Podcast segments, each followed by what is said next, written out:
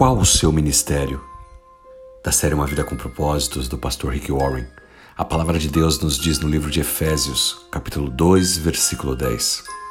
Deus, Deus nos fez o que somos e nos deu nova vida em Cristo Jesus.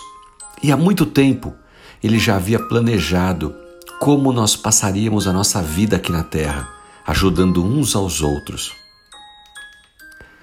Sabia que Deus não te colocou aqui na terra apenas para viver para si mesmo? Ele quer que cada um de nós façamos desse mundo um lugar melhor. É isso que o livro de Efésios, capítulo 2, versículo 10 está nos dizendo. Que ele nos fez nova criatura em Cristo Jesus e já tinha planejado distribuir em nós dons e talentos, não para que guardássemos, mas para que ajudássemos uns aos outros. Há uma palavra para esse tipo de vida: ministério. Todo cristão é um ministro.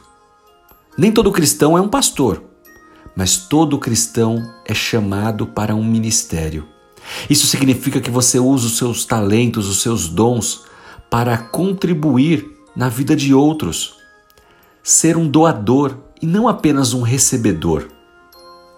A Bíblia nos instrui a amar uns aos outros, cuidar uns dos outros, orar uns pelos outros, incentivar, ajudar, aconselhar, apoiar e assim por diante. É o ministério mútuo de cada crente da família de Deus que vai ajudando, cooperando um com o outro. Essa é a maneira que Deus quis que eu e você fôssemos. A verdade é que servir a Deus servindo a outros nem sempre vai ser fácil. Às vezes você vai desanimar. E quando isso começar a acontecer, lembre-se de duas coisas. Primeiro, lembre-se da recompensa que você receberá e que vai durar pela eternidade. Alguns chamam isso de galardão. A Bíblia diz que Deus não se esquecerá não esquecerá o quanto você trabalhou duro para Ele e como demonstrou o seu amor cuidando dos outros.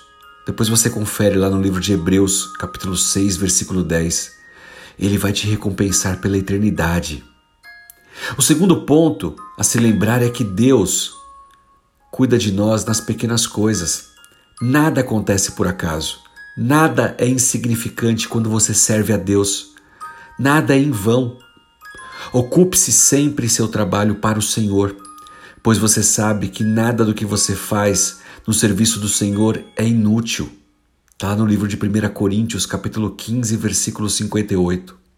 A exortação de hoje, portanto, irmãos, nos chama ao ministério. Você tem dons, você tem talentos, habilidades exclusivas que só você pode fazer do jeitinho que você faz. Use em prol do outro Abençoe outros irmãos na fé. Seja um ministro de oração, de louvor, de intercessão. O ministério do cafezinho, da limpeza, do cuidado do estacionamento, daquela mensagem que você manda de manhã para aquele que faltou na igreja: Oi, bom dia, tudo bem? Como você está? Senti sua falta. Aquele que lembra dos aniversários de todos. São tantas coisas aonde você pode atuar Muitas vezes pensamos em ministério apenas como estar no púlpito pregando ou louvando ao Senhor. Não. O corpo de Cristo precisa de muito mais do que isso. E você, sem dúvida alguma, é uma dessas peças-chave no corpo e que sem você todos sentirão a falta. Lembre-se disso. Não perca tempo. Não perca o ponto da sua vida. Comece a cumprir o seu propósito vivendo uma vida de ministério hoje mesmo e que Deus te abençoe e que através de você outras pessoas também sejam abençoadas. Em nome de Jesus Cristo. Amém.